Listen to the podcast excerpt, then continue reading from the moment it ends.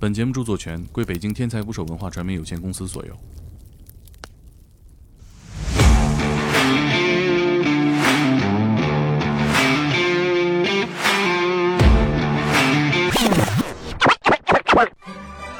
过年好，朋友们！这里是天才捕手 FM 特别节目《天才大拜年》。我们以打电话的方式连线了五个我心目中春节最特别的岗位。大年初四到初八，五个小众职业的春节故事陪你过年。新的一年带来新的勇气。本期连线的嘉宾是入殓师孙刘仙。自从当上入殓师之后，孙刘仙的春节都要去殡仪馆值班，没人在这个举国同庆的时候办遗体告别。殡仪馆相对冷清。只有孙刘仙守着一个个冷柜，里面有待入殓的尸体，其中一具没有头的尸体，属于一个女孩。她的妈妈在除夕夜来看女儿，加上孙刘仙三个人，阴阳相隔，一起吃了顿饺子，一起许愿，早日抓到真凶，帮女孩找到失踪的头颅。一起来听节目吧。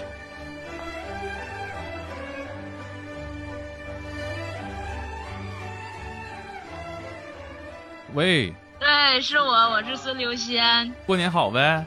过年好呀，猛哥。吃啥硬菜没有啊？没有什么硬菜。啊，在哪呢？过年肯定是要在单位值班啊。今儿那个啥呗，咱俩那个给观众们唠一唠你这个。春节期间值班是什么样？我们也都没见过殡仪馆春节什么样。嗯，对，春春节的这个殡仪馆就是比较冷清。它这个就是这么些年啊，我发现的一个规律，就是说从大年三十这天，然后一直就是到正月十三左右吧，就是这两个星期左右，啊，殡仪馆就是很少很少有人来，就是比较冷清。那肯定的，这事儿也不挑这时候办呢。但是也有也有过年的时候去世的呀。啊，对对对。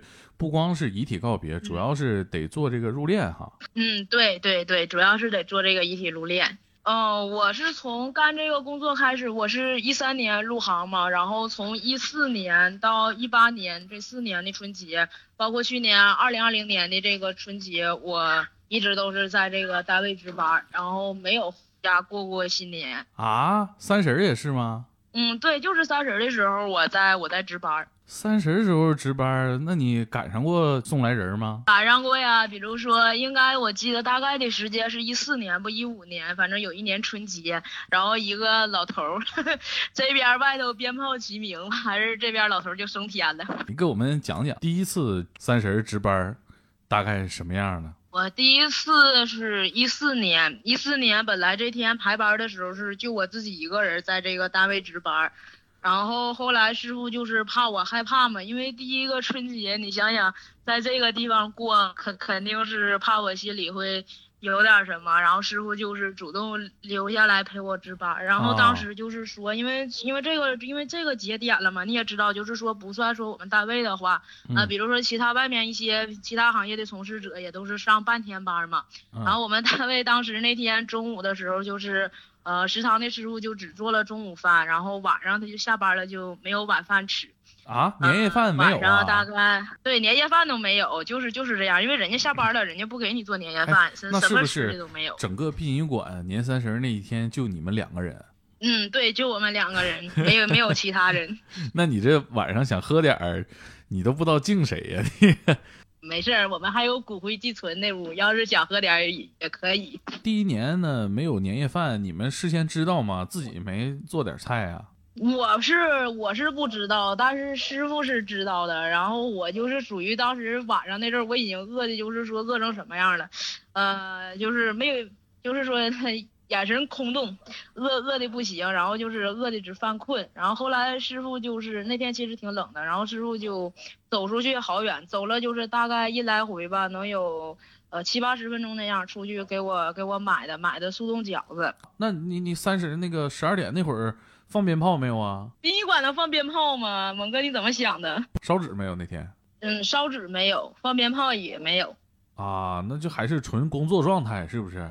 嗯，对，就是属于一个工作状态，但是怎么说呢？就是那天你要是半夜实在是没有什么事儿的话吧，就是说在院子里面呃巡逻，就是看看院子里头门什么的关没关好啊，一些其他该检查的你都检查好了。然后其实后半夜你是你是可以睡觉的。检查什么呀？你关什么呀？遗体。你们会就是冰柜。冰柜那屋。防什么呀？防人家偷啊，还是咋的呀？这个不是说防止别人偷，这个是防止，比如说有的时候会有野猫啊，会有会有一些就是其他小动物会跑到我们院里来。你有没有啥印象深刻的事儿给我们讲讲？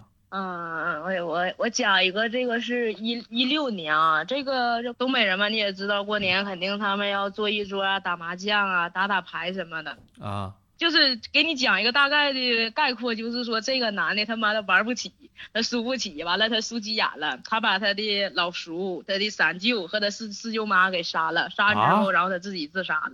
不是他这不等于说灭门了吗？这算灭门吗？杀一个老叔，杀一个三舅。杀一个四舅妈，这是灭这是灭门吗？哎，也不对呀。老叔、老叔、三舅、四舅妈，那这仨人也不是一家的呀。不是一家的，但是呃，牌友，你你能不能理解成牌友？你能不能别别逐字的这么较真儿？不是这个娘家婆家的都有哈。嗯，对，是这意思。不，这也太残暴了。他玩啥的？玩玩这么凶残呢？拥护啥呀？就是说他他妈点儿背他，他那个从从下边。呃，也不是下午，从下午三点来钟，然后就吃完饭了嘛，在那个在那宾馆，合计合计在在家热炕头打，然后家里又没有麻将机，合计手搓又又玩不起来，就就觉得不敢劲儿，就想上宾馆，宾馆不是有那种电动的麻将机吗？对。然后就就想着就是电动的能好一点，然后他们就去宾馆玩，然后结果这个货呢，从下午三点来钟坐在地方，一直干到晚上，他一把他都没赢过，他把把输。然后他他就是典型的，他就是玩不起，就他妈这无赖，他就认为他老叔、他三舅、他四舅妈，他们三个人串通好了坑他钱。那他们人也不是一家的呀。他就认为反正操你们仨肯定出老千了，要不然为啥我把把输？我坐这儿玩了四五个小时了，我一块钱没赢。做局儿呗，是吧？嗯，对，就是这个意思。那。他输多少钱呢？那没说。呃，输了大概有将近一万块钱吧。他们这个就不叫过年玩两把游戏了，这就属于典型的聚众赌博。嗯，聚众赌博。他怎么还自杀了？他就他就合计，反正你想想，他他一刀，他他囊死那么多人，呃，东北话囊就是捅死，捅死那么多人，捅死三个人呢，他肯定的，他肯定也就是挨枪子儿那个命了，所以那就不如说，哎。被被枪崩死，还不如自己自己自杀，不挺好吗？你看到遗体时候是什么样的？你是通过什么信息得到他们的这个争执过程？是警察说的，还是你从遗体上看出来的？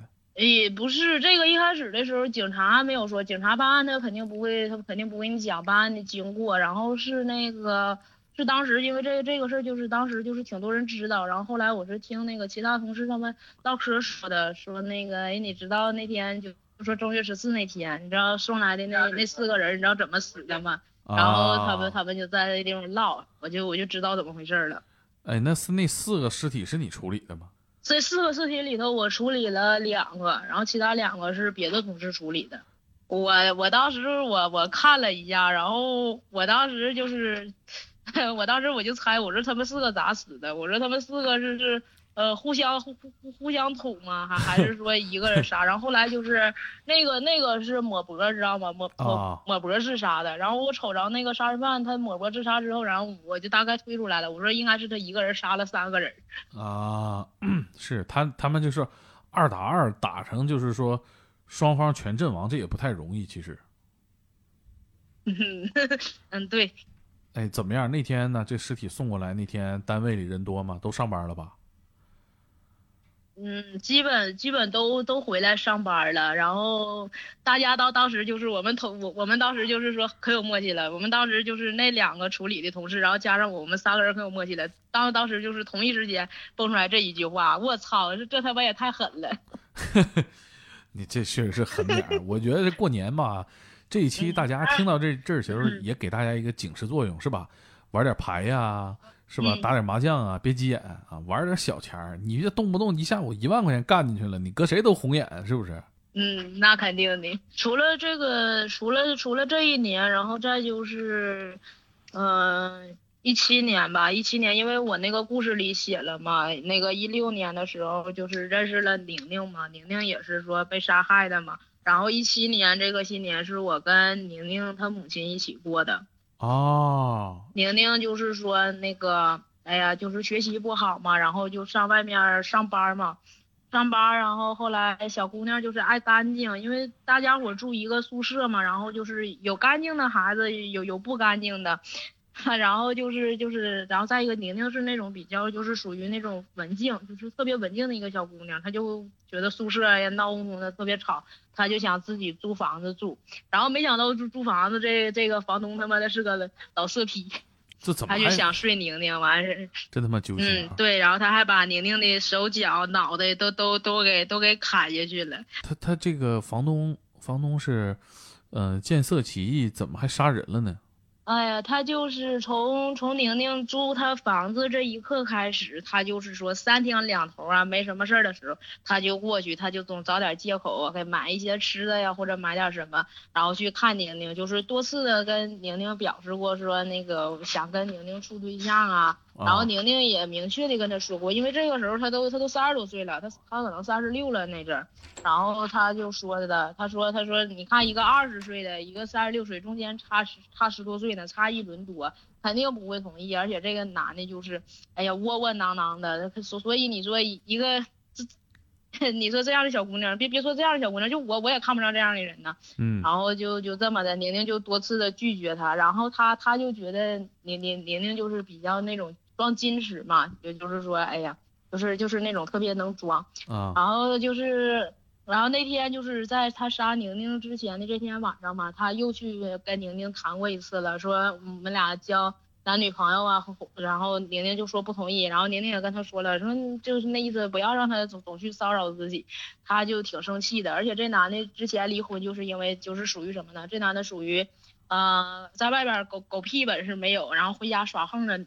耍横的这这这种男的，嗯，然后然后然后他他他就他就觉得嘛，他前妻看不上他，然后宁宁也看不上他，他没想过是他自己做人有毛病，他他就觉得是是是这两个女的的问题，他就他就越想，他心里他就是越那什么，然后他就找他的狐朋狗友喝酒，喝着喝着嘛，两个两个老男人能唠什么，就唠男女之间那点事儿呗，话题猥琐又下流，都不看路耳的，然后唠着 唠着。哎呀，就是喝也是喝多了，可能是，然后就说就说看上就说看上宁宁了，自己家租房子这个小丫头，啊。完了完了，就说这个小丫头啊太矜持啊，怎么样的就搞不到手。然后他这个狐朋狗友就给他出主意嘛，就说那你把她睡了就好了嘛。说说就就那意思，你把她强暴了，你强奸她，然后然后就是说那个生米煮成熟饭。然后小姑娘反正情绪来得快去的也快，等睡了之后买点好的东西啊哄一哄，然后这两个人就能顺理成章的在一起了嘛。这这思路也挺清奇哈。太坏了，他又又坏又蠢。嗯，然后，然后，然后，然后就这么的，然后后来就是，后来他他他是一开始他是想这么干的，但是想想吧，他这人比较怂，他不敢这么干。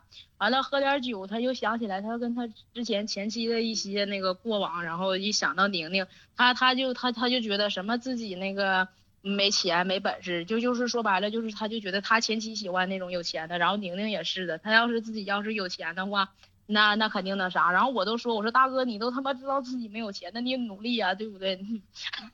嗯，是啊。完完完了，他就越想越生气，他喝点酒嘛，他就越想越生气，可能也是借着这种酒劲儿吧。然后他本来都已经就是说往往自己那个往自己那新房子走了，然后他又折回去了，就折回到租给宁宁的那个房子，然后就是说。呃，这个房子是两家一个总门，然后外头这个门不锁就有这个安全隐患，就是说什么样的人都进去。然后当时宁宁跟他租房子的时候也问过他，是说这个除了给宁宁的这把钥匙之外，呃，手里头还还有没有就是说那个备用的钥匙？其实他有，但是他跟宁宁撒谎了，他说没有了。然后就这么的，因为外头那个总门坏了嘛，锁不上。他从这个总门进去了，加上他有这个备用钥匙，然后他很顺理成章的就把宁宁的这个房门打开了。啊。打开之后了，然后他进到屋里了，然后小姑娘嘛，你因为宁宁爱美，宁宁那个屋里头也特别香，有熏香啊，反正就是整的就是挺有情调的。然后小姑娘香香的又刚刚洗完澡，然后她再喝点酒，她一闻到小女孩身上这个香味儿，她就疯了，她她就她就冲宁宁扑过去了。中间的就省省省省略了啊，他他就准备做不要脸的事，嗯，然后结果宁宁就被他这突如其来的举动就吓醒了，然后就大喊救命。宁宁想着喊救命嘛，然后外屋那家那个那个那个那个主人要是在的话，听见了能进来救他。但是事情就是这么凑巧，那天外屋那户人家没在，然后然后结果他他看宁宁醒了又喊救命，他就怂了，他就害怕了。他就他就把宁宁松开了，他就跟宁宁商量说那个可不可以说那个他把宁宁睡了。他说从他离婚之后嘛，他也没找过女人，他也不想上外面找小姐，他他他怕得病。你看这个人就这么不要脸。真的，我操，他他他妈自己倒是想的挺明白哈，怎怎么的，自己还挺有原则呗。对，他妈的。嗯，对呀，什么玩意儿吧？完了，宁宁宁宁宁宁就急了，宁宁瞅他那怂样，然后然后就然后就就说说怎么的呀？啊，那个。那个好说好商量的不行，就来强的了，然后强的不行，你又折回来，又开始整这个好说好商量的了。是，你说你说他妈的贼胆儿也没有，什么玩意儿啊？你说。嗯，这个他是个什么玩意儿啊？然后然后完了，宁宁宁宁就骂他，然后他宁宁越骂他嘛，他就越生气。然后宁宁说了哪句话呢？宁宁宁宁就说了一句，说明天他就把房子退租，退租退租不算，他还要那个他还要他还要在纸上写。写上这个这个房东是什么样的人，然后贴在窗户上，贴在院子里的那个门上，就是就是说想让大家看看看看他是个什什么样的人。然后他一听这话，他他就他就生气了。其实他还有这个过程，我这个我这个细节忘写了。他他还有这个过程，就是宁宁这么说的时候，他也求过宁宁说别这么干。然后然后宁宁宁宁接下来就说一句说说咋的呀？那个不服你就你就弄死我，就是这句话就成为了宁宁被杀害的导火索。完了他就他就过去他就。他就捂宁宁这个，他就捂宁宁的嘴，完了他本来然后一一边捂吧，然后一一边一边做不要脸的事儿，可可能是因为太紧张，也可能是头一次干这种事儿没有经验，反正作为一个男人嘛，他某些方面那个零件他就不好使了。啊，就是呃没有成功启动是吧？啊对，没没有成功启动，然后然后后然后结果没想到他在捂的时候可能是劲儿太大了，他就失手就把宁宁给捂死了。啊，误杀捂死了，然后他就。嗯，误杀，他就把宁宁整死了。整死之后，因为他家是一楼嘛，一楼有一个那个小院儿，然后他家那个小院儿没有没有做那个水泥地面，就是一个那个土的地面，有土。然后他想着的是挖个坑给给宁宁埋进去。然后但是当时怎么说呢？挖坑这个动静太大了，也是没有说这个挖坑的工具。他想来想去，他就合计干脆一不做二不休吧，那就是说呃那就分尸吧。然后分尸吧，他他他也没有作案的工具。然后他旁他家旁边那个那个院儿，正好那个柜上有一把那个手锯，挺钝的。也可能也是还是这句话，也可能也是第一次杀人，也可能是第一次分尸，他没有经验。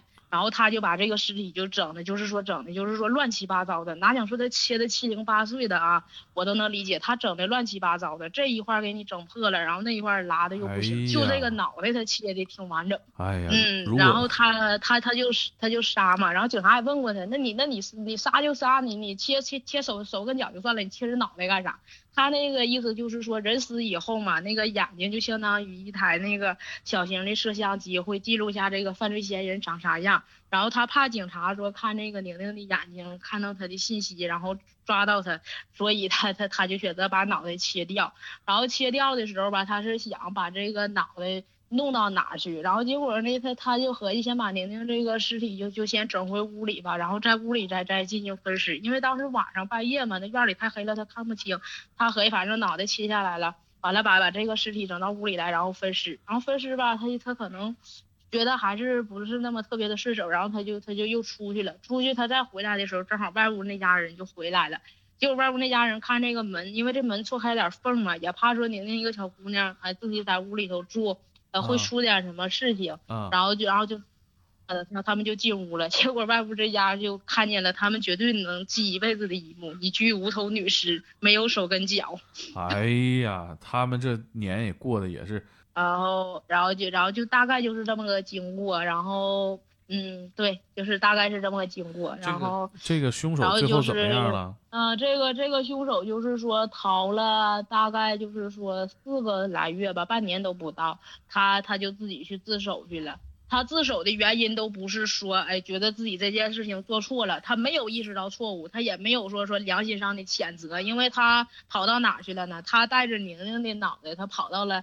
呃，因为当时东北就是那个一几年一从一一四年开始，一直到二零二零年年底，这个整个这六年的时间，就是东北这边就是棚改嘛，附近有很多农村要拆迁嘛。对。然后他就他他就自己跑到一个农村，就是荒野荒野求生，他跑到那农村四个月没吃没喝，他就自己就那么生存下来了。然后他把宁宁这个脑袋给藏到那个炕洞里了。然后就是这四个月吧，他就实在是熬不住了，他就想着他他妈进这巴黎子里头，然后有人能管他，他能一口饭吃，他就是这么想的。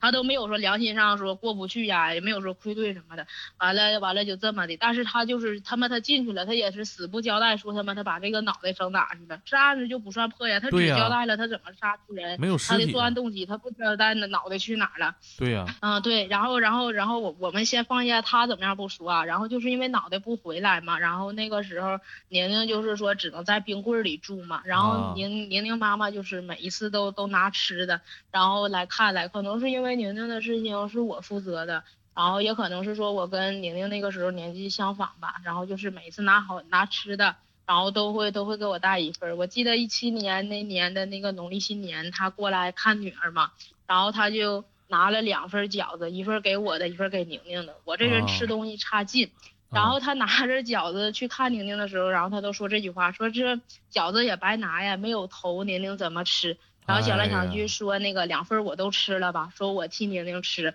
其实我当时我都我都已经吃饱了，我吃不进去，但是我是硬撑进去的。我就想着哄她开开心嘛。然后她妈妈还有这个过程，就是在那地方哭，跪在地下哭。然后我也跟她说，我说她起来吧，我说地上太凉了，我说她这样的话，宁宁在这心里也会很难受的。就是说宁宁这个脑袋再找回来，这中间的这一年的时间里，我也很多次的都去看宁宁，我也跟宁宁说过，我说。这挺冷的吧？然后我说咱再坚持坚持，脑袋找回来了，然后他就能搬家了。就是这个事儿也是给我触动挺深的，因为这一年我也是一个是我在做噩梦。因为每次都能梦见宁宁这个无头女尸过来找我说让我帮她找脑袋，然后一个就是宁宁他妈每天都来，就是宁宁不是大概就是说，哎手跟脚缝合完之后吧，大概就是说这些事儿这手跟脚缝合，然后大概就是说七八个月这样，然后宁宁他妈那个头发瞬间就是说全白了，因为宁宁他爸在宁宁小时候七八岁的时候出车祸去世了。然后就剩下这母女俩相依为命。你说老公不在了，然后女儿也不在了，你想想她她自己她她得她得承受多少？太可怜了。完了完了，这这你让我搅和的这这年过得一点不愉快。没事没事，我我因为我知道你肯定是做了什么才会嗯才会才会了解这么多。嗯，你你刚才说是你跟他一块过的年。对，我跟他一块儿一块儿过的年，我一直在安慰他，一直在在安慰他。然后就就这样，然后我告诉你这犯罪嫌疑人最后怎么的了？最后他他他妈疯了，就是某一天他在这个他他他在这个巴黎子里头，他某一天他疯了，他说他看见了去世的宁宁，然后去世的宁宁跟他要脑袋。其实他他妈到底疯没疯，这个我就不知道了。但我但我觉得他肯定是说也是也是说他他自我就认为说他心里有心魔，他自己这个心魔他妈的垮了，明白吗？就是说他自己他妈也是说承受不住了，崩溃了。我他妈也希望说。真他妈是宁宁去找他了，折磨折磨他也挺好。这个他妈不是人的玩意儿，这王八犊子，真的他配得上这个人世间所有的不幸。嗯，对，便宜他了，死他都不得好死，给他关便宜他了，他疯了都他妈便宜他了，太残忍。一枪两耳崩了他也也，嗯也一枪两耳崩了他也他妈算便宜他了。对呀，他他那个那那最后呃人头是在哪儿找着的？人头就是后来他疯了嘛，然后他疯了之后，然后他就他就他就说了，嗯，他就说他把这个脑袋呃藏在那个炕洞里了，然后他说他把他就说他说这脑袋藏炕洞里了，然后他把这个脑袋还给宁宁什么的，就一大串的疯话。哼，还他他自己想还想的倒挺好，他他拿什么还呢？他甚至他都不能给宁宁他妈倒杯水做顿饭，钱儿都不指望他赔，他什么都还不了，这种人真。真可恶，太可恶了。那你的工作做这个宁宁这个工作是做到哪一步结束的？我这整个宁宁这个活都是我负责的，从一开始她这个无头女尸，她这个尸体破损，身上的缝合，呃，是这个他整个身上的这个就是说破损这个缝合是全部都是由我做的。然后宁宁的手跟脚找回来之后，手跟脚的缝合是我跟师傅做的。然后再就是宁宁的头找回来，给这个头做复原。这其实这个活儿不好做。然后当时就是我我和我师傅，然后然后还有严师傅他们那那两个师傅，然后我我们一起完成的。就是整个就是说跨越了一年，从二零。一六年年底，然后一直到二零一七年年年底，一直就是说，可能就是说过完圣诞节之后，整个就是这一年一一一年多点儿。你这是你干过最长的一个活了吧？这应该是一个最最漫长的一个活儿，对于我而言也是一个煎熬吧。因为这一年我一直在做噩梦，我说了嘛，每天都能梦见宁宁过来找我说让我帮她长脑袋。然后其实闲着没事儿的时候，我也我也我也会去帮宁宁长长脑袋，也也去看一看，也也想知道这脑袋到底哪去了，但是没找到。其实我能做的真的很少，也挺无能为力的。但是有时候，其实这么做，其实归咎到一个原因，就是说看宁宁他妈那样是真的很心疼，太心疼了。不到不到半年的时间吧，头发基本就全白了，心理和精神上的支柱都垮了。你们那个年在哪儿过的呀？年都是在我我的每一年的春节都是在殡仪馆过的。那那个宁宁他妈去看你去了是吧？嗯，对。嗯，哎，你说这个你脑子里构建的画面是宁宁照片里看到的？嗯，对。嗯，我觉得你跟这个朋友交的非常的，嗯。灵异啊，就是他死后，你在和他的家人打交道的过程当中，在对他的生平了解之后，在心灵这个层面再跟他交朋友，你们现实当中没有在一个时空里存在过。对，是这样。四个月后的人头大概什么样啊？那怎么复原呢？不是四个月，是一年之后。哦，对呀。一年之后就是。嗯，已经是白骨化了，没有办法去做复原。你眼珠子也没有，什么都没有，就是说白就是一个骷髅头，你明白吗？他没有办法去复原，这个这个是真没有办法整。哦，那你们是有做遗体告别吗？最后？嗯，最后就是说，其实当时那阵拿回来的时候，我想的是，我说能不能先火化头部，然后再火化宁宁这个身体，然后结果结果宁宁宁宁他妈就说不同意，他不想说，哎呀，将来午夜梦回的时候，他女儿抱着个脑袋去找他，他就说，哎，他就差点给我跪下了，他说那个希望我就是呃尽最大的努力去还原这个脑袋，然后当时我我心里是这么想的。我说我是怎么还原的？我说横不能，我说这骷髅架子跟那脖子那块儿，我给他抹点五零二胶水粘上吧。我没敢说，啊这说了肯定要挨骂的，肯定有不少听众听完了肯定要在底下说了，我不尊重死者。没没事儿，你你已经在前两期节目里，呃，不尊重够本了，这期挺尊重的了。我什么时候不尊重了？我每次干活我都鞠躬的好不好？不是不尊重，其实就是你的这个乐观的心态，你在试图通过一些。自己的解读和认知去调整自己的工作状态嘛？我觉得这个大家还是能理解的。嗯，而且我觉得像你过年哈，大年三十儿能跟他妈妈一起过，这个事儿也挺温暖的。嗯，两个两个人互互互相互相互相依靠吧，互相取暖，应该应该是这样。嗯，还能做这些你本就不需要做，或者你不需要牵动什么情感的事儿。但是我还是去做了，其实我也想做。哎呀，这个我还真没想到，你的春节是这样过的哈。我以为在殡仪馆，嗯，也是，嗯，值班也好啊，或者说是当班也好，还是会有一些春节的特征，是吧？吃吃玩玩，没想到这么硬核。没有，哎，对，相当硬核。就是说开工就纯开工啊，而且还是这么大的案子。嗯。那怎么样？你这个春节，呃，还值班吗？嗯，我这个，我这个，我这个春节肯肯定也要值班啊！这不，这不，这不，那个头两天，今天是今天，今天初几了？然后头两天不也是吗？在在值班，每一年都要值班，包括去年二零二零年的时候，从春节，然后从春节值班开始，因为新冠肺炎嘛，我整个四十天没回家。啊？去年？嗯，对，去年。那你在哪儿？在殡仪馆？对，在殡仪馆住了整整四十天。为啥呀？不是说不让回家，是因为怎么说呢？我们这单位很多同事都是外地的，然后过年之前他们基本不都回家去准备过年了嘛？他们放假了嘛？啊。然后谁也没想到说突会会有这个突如其来的疫情嘛，然后结果他们回不来啊，殡仪馆就缺人手，所以这四十天就是说在解封之前，所以就是说、哦其实人特别少。明白了，就是因为嗯外地的这些同事都没回来，你只能顶上，是不是？对我只能顶上。那去年疫情期间死的人多吗？你们那儿？没有，就是说整个疫情这四十天里，我感觉这个时候是最冷清的，就觉得连那个哀乐都都是听起来特别刺耳。听的少了，是不是？嗯，听的少了，然后就是领定时候会有那么一两个，比如说几天，那个时候大概就是这样，三四天来一个，三四天来一个，然后夸那哀乐一放，我我都觉得就直往脑子里钻，就特别刺耳，就就从来没觉得这玩意儿，以前也觉得它难听，但是就就去年那时候就就就觉得这破逼玩意儿是真他妈难听。哎，这为啥呢？就是可能那个时候可能也是人少了吧，因为因为我们也有政策的，因为这个东西它要隔离嘛。然后就是说本身来讲，你想想平常就正常的这个这个说没有这个疫情的话，正常来讲是哎好好好多家属一起送最后一程。然后因为这个疫情嘛，就变成就是说只能有一两个那个家属代表在这儿了，就没有那么多人了，没有那么多人去说话了，你就只能听哀乐了，所以你当然会觉得它刺耳，就觉得它特别难听。啊，因为可能是开工环境也太冷清了，是吧？嗯，对，相当冷清。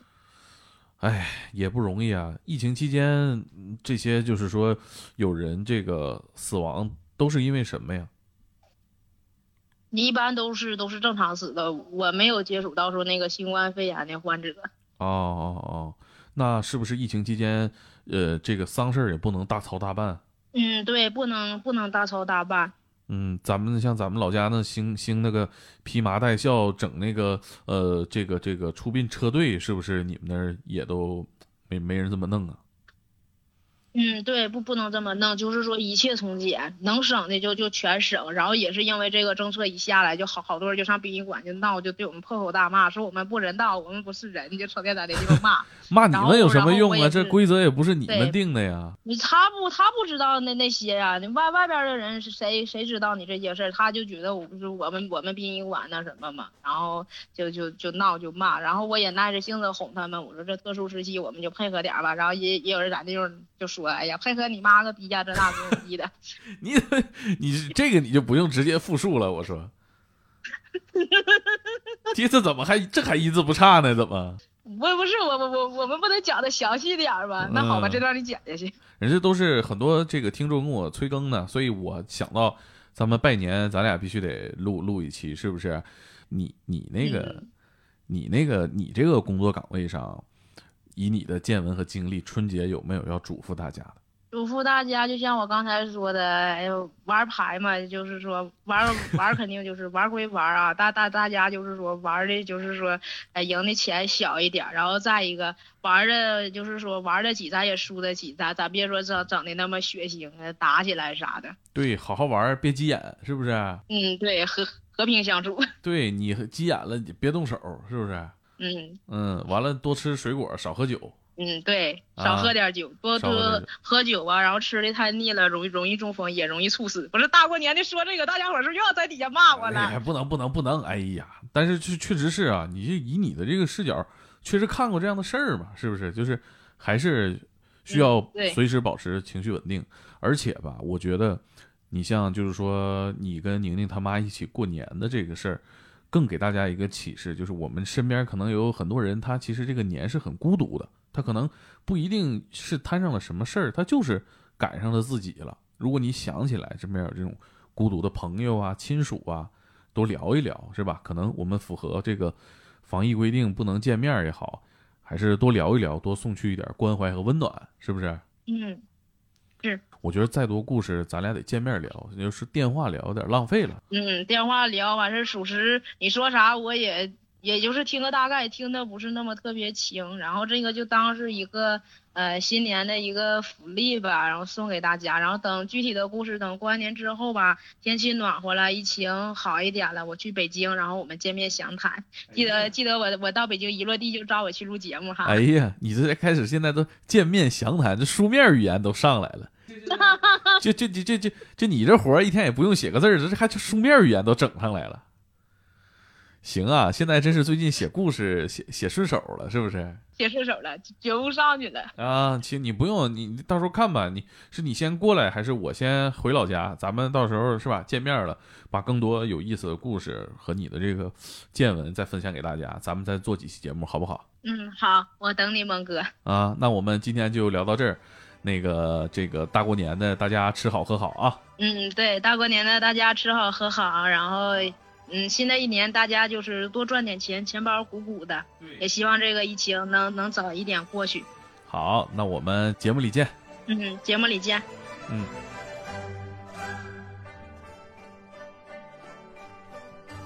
以上就是本期的春节特别节目《天才大拜年》，初四到初八五天连更，每天晚上十点，咱们一起过年。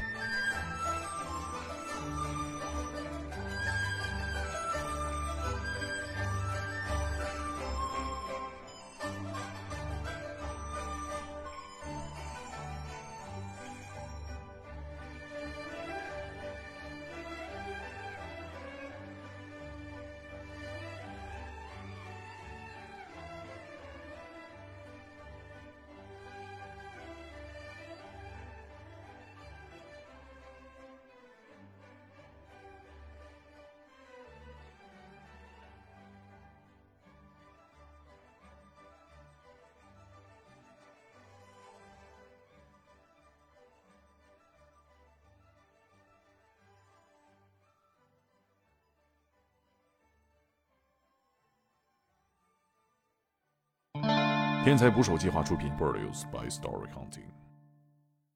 不是，我认为我很吉利，人家不这么认为。甚至说大过年的，每一次我一一到他家去给他爸拜年，他就那眼神，我我实在是受不了了。有一天我就跟他说了，我说你别瞧不起我，我说我跟你老公一个工作单位的，你老公开灵车，我我说我说那你平常你瞅你老公是什么样？不是这，我以为是这。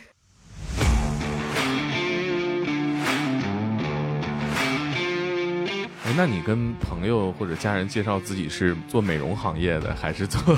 殡葬行业的啊不，我直接说我在事业单位上班，那没毛病。股骨都已经碎了，要要给他重新做一个脑袋。这一个活我大概是两天两宿，我正干着活呢，我低头的功夫他坐起来，给我吓的，我这边拽着裤子，我说是是是是师傅，那屋里诈尸了。然后师傅搁那地方，你你你你好好说话。他过去了，然后他拿一个那个，就是我们这儿有一个那个五帝钱，五帝钱，然后搁那个用黑狗血泡过的那个绳子穿上。就是专门就是抽这种尸体的。我我过去，我正给给给他脱衣服呢，老头突然抓我手，告我扣上，说冷。给我吓一跳啊！然后老头老头老头坐下来，瞅我一眼吧，告诉我滚瘪犊子，我没死。自己就属于就是说休克了，然后怎么叫也叫不醒。儿子一瞅，这应该是就是说嗯没有希望了。去医院也抢救过了，医院也没抢救过来，送到这儿来了，让你给抢救过来。最难的问题是什么样的？就考级上，他专门他给你找那种别别扭扭的尸体，我也挺佩服，搁哪划拉来的？这个尸体应该是跟他们法医工作要的。大体吗？当时都不知道，因为一开始也没说说干这个。你你跟他处对象了？我说哎，我说我说原来我说你。俩是一家啊，然后然后然后就说怎么事儿，完就说你不知道吗？这是我们单位最那什么的，就是说最厉害的，最厉害的干啥的？专门就是收拾尸体啥的。然后他妈当时那表情，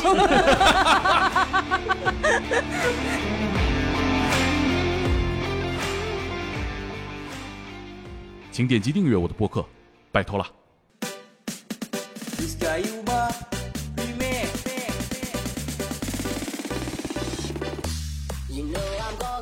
打捞最带劲的职业故事，这里是天才职业，我是猛哥。今天呢，嘉宾是我们天才捕手计划的作者，呃，入殓师孙刘仙儿。刘仙儿啊，打个招呼吧。嗯，Hello，大家好，我是孙刘仙。入殓师，我其实一直就比较好奇，因为我知道这个职业是从日本那个电影里头。咱们这边一直管这个职业叫入殓师吗？没有，日本是叫纳棺师，准确来讲。然后中国叫的最多的是遗体美容师，就是主要的工作就是给遗体做美容。嗯，对。哎，那你跟朋友或者家人介绍自己是？做美容行业的还是做 殡葬行业的啊？不，我直接说我在事业单位上班。那没毛病。你们这个职业会有什么忌讳吗？比如说，天天跟这个死者打交道啊？自我介绍啊？比如说一些，我们不会自我介绍，我们从来不会主动的去跟人家说你好、握手，跟人家说再见，也从来不会主动的去说自己是干嘛的，不会说。为啥呀？其实大多数人就接受不了这个工作，你一说了，人家就那眼神瞅你，他们就以为我在事业单位是那什么，在社区是吧？不是在社区，他们认为我是那个属于民政局嘛，他们以为我是签发结婚证和离婚证的。啊，你们也不主动跟人握手，这个有啥忌讳？是怕人觉得你这手摸过死人太多吗？嗯，对，就是忌讳这个，就就就是，反正一瞅着我们就觉得我们浑身晦气。啊，是你们行业里边的一个小小礼节，还是说真的有朋友说，哎呀，知道你是干这个的，是吧？握完手还蹭蹭。嗯，对，有这样的，有知道。是开玩笑还是真的很忌讳？真的很忌讳，就是比如说握完手了，然后蹭一蹭。那那裤子也没法要了，你这怎么，就就那你裤子还可以洗，你会介意吗？那块 剪下去，你介意这种事儿吗？我不介意，一开始也不介意。我一开始我。